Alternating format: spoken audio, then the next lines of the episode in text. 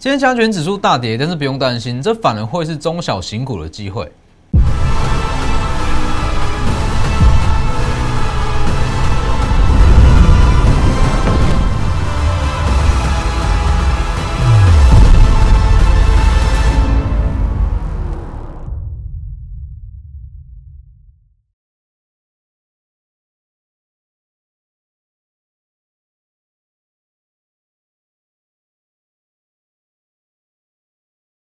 各位投资朋友好，欢迎收看真投资，我是分析师钟国真。今天加权指数下跌两百五十五点，但是其实如果扣除掉台积电，指数只有下跌了八十八点，所以其实整体盘面状况还算是不错，还没有说太差。那大家应该可以发现到，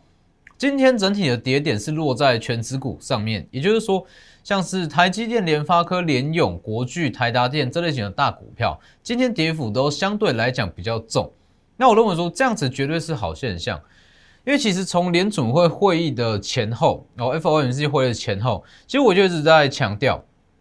整体的盘势来讲，六月份一直到六月底嘛，六月份的下旬，主要是以做账行情为主。那以做账行情为主，当然理所当然，它不会去做所谓的全指股哦，台积电、联发科、国巨这类型的大股票，它一定是以贵买指数为主。所以我认为今天全指股的下跌。那它其实把一些中小型股一起连带拖下去，那这反而会是中小型股在短线上的机会，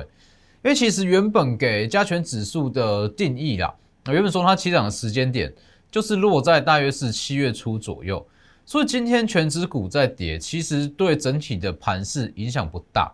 哦。它包含像是联准会会的结果，其实在这几天啊，会议结束之后。那算是鹰派的谣言是满天飞，大家都说提前升息怎么样怎么样会冲击到股市，或者说对股市有什么样的影响？哦，但是我的看法不变。其实这一项消息，不管是法人也好，是一些大型投资机构也好，这都是算是预期中的事。哦，所以基本上它影响到的只会是短线上的层面，那对于大方向不会有太大的影响。哦，等一下我们再来讲，还有包含今天比较强势的航运类股。我相信今天航运类股它还是势在头上，还是特别的强。好，那这部分等一下也会告诉各位该怎么去应用跟操作。好，先加入我的 Lighter，我 Lighter 跟 Telegram ID 都是 W 一七八 V 一七八，前面记得加小老鼠。再特别强调一次，我的平台，我中坤真分析师的平台就只有这两个，一个 Lighter 跟一个 Telegram ID 都是 W 一一七八，前面都要加小老鼠。好。就这五个字，W 一一七八，多一个字少一个字，全部都是仿冒的。那还要记得订阅我的 YouTube，记得订阅加上开启小铃铛，里面非常多获利机会。那如果你是非会员的话，我们是不会提供个股的买卖建议哦。所以如果你有发现到，因为近期有发现到哦，有一些假冒的账号，他会以我的名义那下去跟你说要买哪一只股票，哪一只股票哦。如果有遇到这样的状况，这些全部都是仿冒的。哦，所以记得加入正版的频道，这里现在先加入正版的频道。好，那我们回到加权指数，先看一下，今天图长这样，看起来是很可怕，没有错。但实际上，你如果说扣除掉台积电的跌幅，哦，其实今天指数就是下跌八十八点，就八十八点。那如果再扣除联发科、红海、国巨、联永这些全指股的跌幅，基本上很有可能今天加权指数它是在平盘附近而已，所以其实我相信，以如果你是手上是比较多是在中小型股，对于今天的下跌感受是没有到这么的大。好，那你说为什么今天的全指股它会下跌？其实很简单，那对于 FOMC 利率会议出来的结果，那美元它短线有出现一波强弹嘛？好，美元强弹代表说会有部分的资金开始外溢到比较强势的美元。好，那包含一些外资的资金，它如果要把资金撤出，首选卖出的就会是全指股大股票。所以基本上今天美元强弹，那全指股跌幅比较重，这都算是在合理范围。但是我还是要强调，这些全部都是短线上的反应，全部都是短线上的反应。因为你要知道，升息最快最快也是在二零二二年底。所以基本上，现在你说它去反映升息这样消息，基本上意义不大。好，所以其实这个位置再强调一次，在六月底之前，我们还是以贵买指数为主哦，贵买指数为主。那如果你说今天贵买指数是因为加权指数的拖累而跟着下跌，那这个位置就是一个机会啊，我给你重新的买点啊。所以实际上，贵买指数到六月底下旬，呃，到六月底之前啊，它都有所谓的做账行情。那加权指数就是预计等到 OTC 休息，贵买指数休息，它才会开始慢慢的有资金转入。所以我再强调一次，接下来要注意的应该是八月下旬的央行年会哦，而不是说这次的利率会议，因为基本上我讲的非常清楚了哦，预估说联总会正式要提出减码 QE 的政策，有具体的政策哦，正式提出减码 QE 的政策会落在八月下旬，也就是这张图。八月下旬的杰克森霍尔的央行年会，他会先提出减码 QE 的比较明确的政策。好，那如果如我们预期，在八月下旬提出这个央行呃这个减码 QE 的政策，那基本上最有可能升息时间点就是落在二零二二年底。所以你说联准会它有提前升息吗？基本上没有，这都是在预期范围内。所以其实大家不需要太过恐慌啦。那还有一点特别需要去注意。因为其实很多人面对到今天的下跌，那信心都比较不足。那我觉得说不用太过于担心。你要知道说为什么联储会会去升息，联储会会去减码 QE 会去升息，因为经济已经开始跟上股市了嘛，经济开始在复苏啦。也就是说，它会出现所谓的减码 QE、减码购债这部分的政策，代表说经济已经开始在复苏。那接下来走的就是很扎实的基本面的行情啊。这没有不好，所以我也在我的 Light 跟 Telegram，我一直在强调，基本上不管是升息还是减码 QE，大家不需要太过恐慌，不用去把它妖魔化了。哦，这个东西是一个必经的过程，你没有经过这个过程，股市永远没有办法去走一个健康的多头。哦，所以不用去担心。那总结来讲，回到台股，那到六月底之前都是以贵买指数为主，哦，以贵买指数为主。那在上周我也有特别讲嘛，上周我特别讲，预计大约是七月，原本是预计说七月底可以站上一七六零零的，但是遇到说好这个美元的强弹，那又加上说台积电被降平，短线上或多或少都会影响到全资股。哦，所以预计可能这个站上一六六零零的时间点会延后哦，但是不影响，在这之前就是以贵买指数为主，好，所以上周我特别讲以 OTC 为主。好像六月十六也有特别强调嘛，这个联储会会结束是关键。那台积电预计会秒填息，确实秒填息，但是填完之后它又开始在回跌，但是这不影响哦，毕竟说它看的就是一个长线的方向。那其实我一直在强调，这段下来之后，你要去做所谓的行情切割，那一直到一直到六月底之前，那我们都是以做这样的题材为主哦。六月底做账题材结束，那接下来的就是说六月份，然后应该说六月份的营收跟第二季的营收，这样接着下去做操作。好，所以以目前这个时间点，我认为说大家是不需要太过于悲观哦，毕竟说包含整体的经济成长率，它都是持续在往上调升，所以基本上没有什么太多看空的理由啦。哦，顶多只是说短线上资金的转换。那像是以今天比较强势的航运类股来讲好了，其实航运类股它确实是全年的趋势，这没有问题。哦，二零二一年到二零二二年，它的获利高峰也许会维持一段时间，它会维持一段时间没有问题。但是我认为说，在现阶段这个时间点，航运族群确实是已经有一点过热的情况出现。那这样的情况，我反而会觉得说，好，那可以去进场，可以去买进，但是至少要等到它回档。哦，重新出现一个新的切入点，那我们再入手。那现阶段这个时间点来讲，它补涨空间比较大的，反而会是电子股。其实这个道理很简单，我们就回归到操作面来讲好了。好，航运类股，它就像是我一直在强调的，有一档股票哦，有两档股票，一档是有九十五趴的几率会上涨二十趴，跟一档它有五十趴的几率会上涨六十趴。你要选哪一档？一档是你有九十九点五成的几率可以赚两成，一档是你有一半的几率可以赚六成。那我相信，如果你来股市的目的你是为了要赚钱，为了要增加资产，我相信一定是选第一种，没有错嘛。那这其实就是现阶段电子股跟航运股的写照。哦，航运股说真的，它的天花板在哪里？我看不到，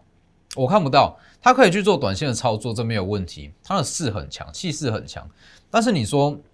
预估可以到哪里？我相信以现阶段的市场的分析来讲，没有任何一个人敢跟你保证它会到哪里。没有错嘛？那与其这样，倒不如去做好有九点五成把握的电子类股。我确定这一档股票这个族群可以让我资产成长两到三成，倒不如去做这样子的操作。好，所以回到盘面上来讲，在这个位置，大家就记住这个啦，记住这张图，你去做这样拉下来，那去做所谓的行情切割，一六六零零之前会起涨，好，一六六零之后五月营收，好，这些都过了，五月营收。好，那接下来这个时间点一七三零零，我们着重的是做账行情。那预计大约到六月底七月初，这个时候会先去做六月份的的财报，那跟第二季的季报。那到时候预计指数就是站上一七六零零之上，以这个逻辑去做操作。所以其实以今天的行情来讲，整体的电子股它就是很合理、很正常的轮动啊，轮涨。哦，并不是说行情不好，只是说资金它会到处去转换。那其实最先转进的就是散热族群跟 IP 股嘛。等一下我们一个一个一个族群来讲，先看 IP 股，三五二九的利旺。然后利旺其实我一直在强调，IP 股要涨，首先就是看利旺。从六月初当时我们要买 M 三一的时间点，我就一直强调，细资彩族群就是看利旺。哦，所以上周五涨。今天又在涨，那这其实背后代表的意义是什么？哦，利旺今天涨停嘛？那利旺它其实整个 IP 股的族群性很强，利旺这样不断创高，它会把底下的小 IP 全部带出来。各位不要忘记了，当时在这一段，大约在这一段，好，利旺持续创高的时间点，利旺创高，我们去买什么？M 三一，当利旺开始在震，那 M 三就开始在往上攻。一样的道理，所以其实整个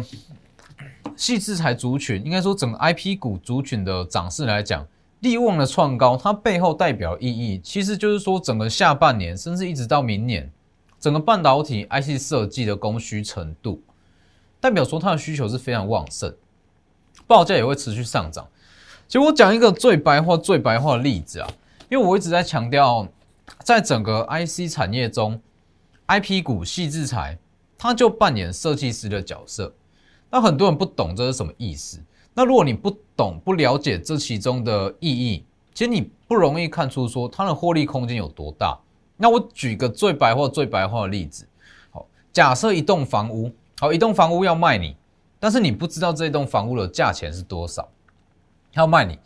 但是它里面有一个室内设计师。室内设计师的设计费不断在往上调涨，不断在往上调涨。那屋主他也都接受这些报价调涨，他全部接受下来，那是代表什么？代表一定是这一间房子，他可以以比较高的价格卖出去嘛？他才会接受这间房屋的室内设计师不断去调涨他的报价。相同的逻辑啊，细制材就像设计师，细制材的权利金。甚至它的授权费用，这些不断的调涨，它背后代表的就是整 IC 族群跟整个半导体股，它背后的一些供需缺口在扩大。所以基本上，西资彩起涨，那之后它会慢慢的从底下的小 IP 股，那一直延伸到半导体 IC 设计，这样一路延伸下去。所以为什么我在六月初我会一直强调，我们就先去做西资彩，西资彩做完。后面还有很多族群可以去操作，所以你去看，在这个位置，利旺不断的创高，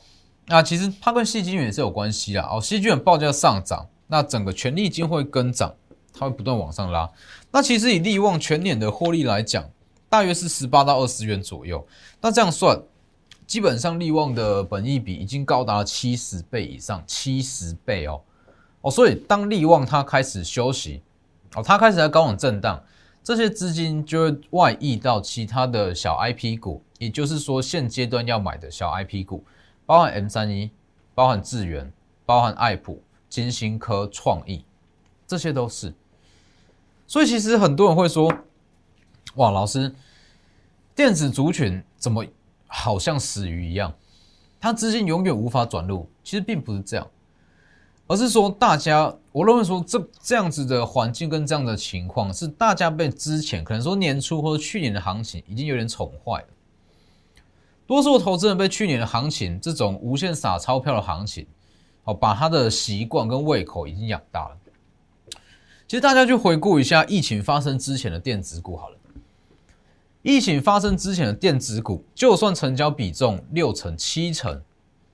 也不容易出现起涨的情况啊，不是吗？就算电子股成交比重六成以上好了，几乎也是用轮涨的方式在涨，是不是？可能说散热涨完换被动元件，被动元件涨完换细晶圆，是以这样子的模式在涨，只是以去年的行情来讲。大家太习惯全面性的上涨，所以当电子股明明就是在这两周已经开始在回温了，大家却无感，因为大家觉得说电子股要回温就是要全面上涨，全部一起带起来，其实不是这样。那还有包含说，其实以目前这个情况，那我会觉得电子股回温的已经差不多了，哦，已经差不多了，只是说目前这个时间点，你要去更重视所谓。选股跟一些主权的挑选，好，所以你去看整个细资材，细资材行情，当时利旺在上涨嘛，那还有包含 M 三一，M 三一在六月初就特别预告利旺上涨，大家可以去看我的 Lighter 跟 Telegram 哦，里面都有，当时利旺起涨，那我就特别强调，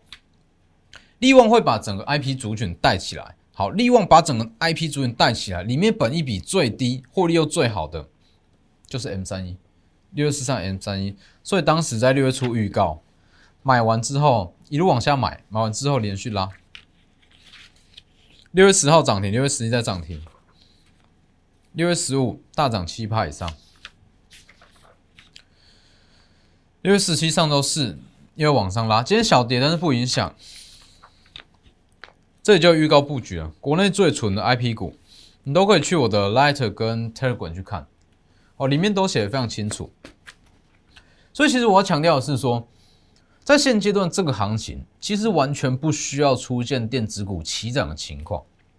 甚至我会认为说，现阶段这样子轮涨的方式是最好的盘势，最好的情况。你资金只有一套，你不是法人，好，你的资金有限，绝对有限。资金有限，如果出现全面齐涨，会发生什么事？你只能去挑选两到三档最强去买，没有错吧？那其他的股票你也只能放掉，就是这样啊。但是如果它是以轮涨的方式在动，我们可以在今天赚完细制材，赚完 IP 股，那接着再去赚细金元，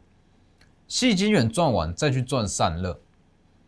可以这样转换的方式下去，每个族群全部都赚到，全部都赚到。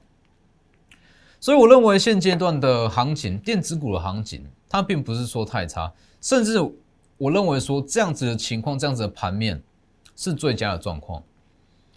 可以让你的资金非常非常的活用，那整体操作会变得非常灵活。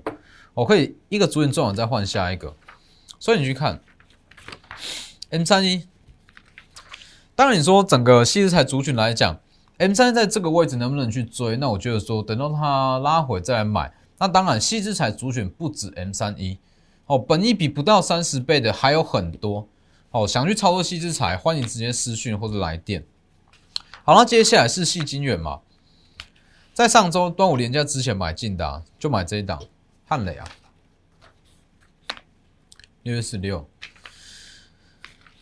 买进之后，六月十五号先涨停一根嘛。好，六月十七公开，公开之后上周五再涨一根，接近八趴，单周二十，单周二十趴。今天小幅拉回不影响啦。细细金元是不是再往上拉？细字彩赚完再去换细金元，这样子轮动啊。那其实以细金元来讲，现阶段这个时间点，我反而比较不建议去进场了。你说续报当然是没有问题，但是如果你说包含像汉磊、那嘉金、合金、环球金这个时间点，我认为说不用特别去追哦，因为它不像是它不像是细资彩来讲哦，它不像细资彩本一笔可以拉到这么高哦，所以像是汉磊不建议去追。那相似的作战股其实还有很多哦，三千点线的汉磊买完之后往上拉二十趴，这个位置是要去找卖卖点哦，是要去找卖点。那还有包含像是其他的散热族群。三热族群其实上周我也讲的是非常清楚，铜价的回跌，那它一定会联动到整体通波基板跟散热族群的上涨。哦，通波基板先涨完，包含台光电、金居、台药、联茂这些，铜波基板涨完，那铜价继续在回跌嘛？那市场资金自然会去找寻铜价回跌的相关受惠股，这没有问题。那接下来就是铜波基板涨完，就是换三的族群嘛。所以像是双红、旗红、超重这些，今天涨势也都不错。那我认为说，短线上的题材可以从铜价下跌的受惠股中下去下去寻找，因为其实很多的族群都是这样啦，很多族群都是它其实本身基本面获利能力都很好，那就是因为受到特定的，也许是商品，那也许是产业结构哦，受到短线上影响，那股价一直起不来，那就像是铜嘛。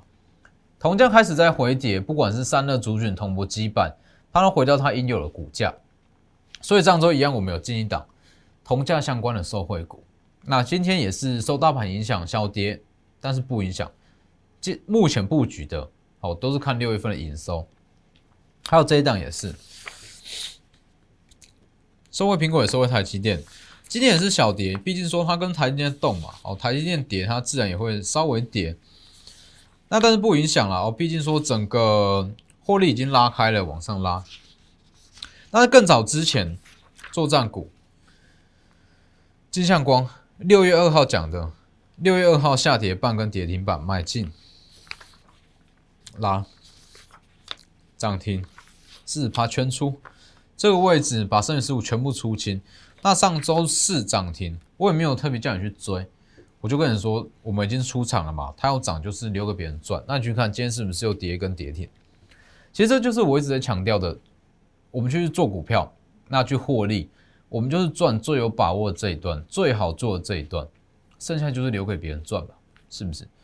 一样的逻辑啊。所以为什么金相光我会选择在一七零以上先去出场？因为一七零在这个位置。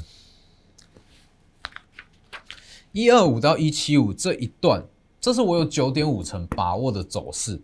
那在后续，在后续，在这个位置，我有特别强调，它有机会再过高，但是它吃的就是市场氛围，这部分我没有办法拿捏，所以我就选择获利三成，先行出场，九点五成的把握，先把它拿下来。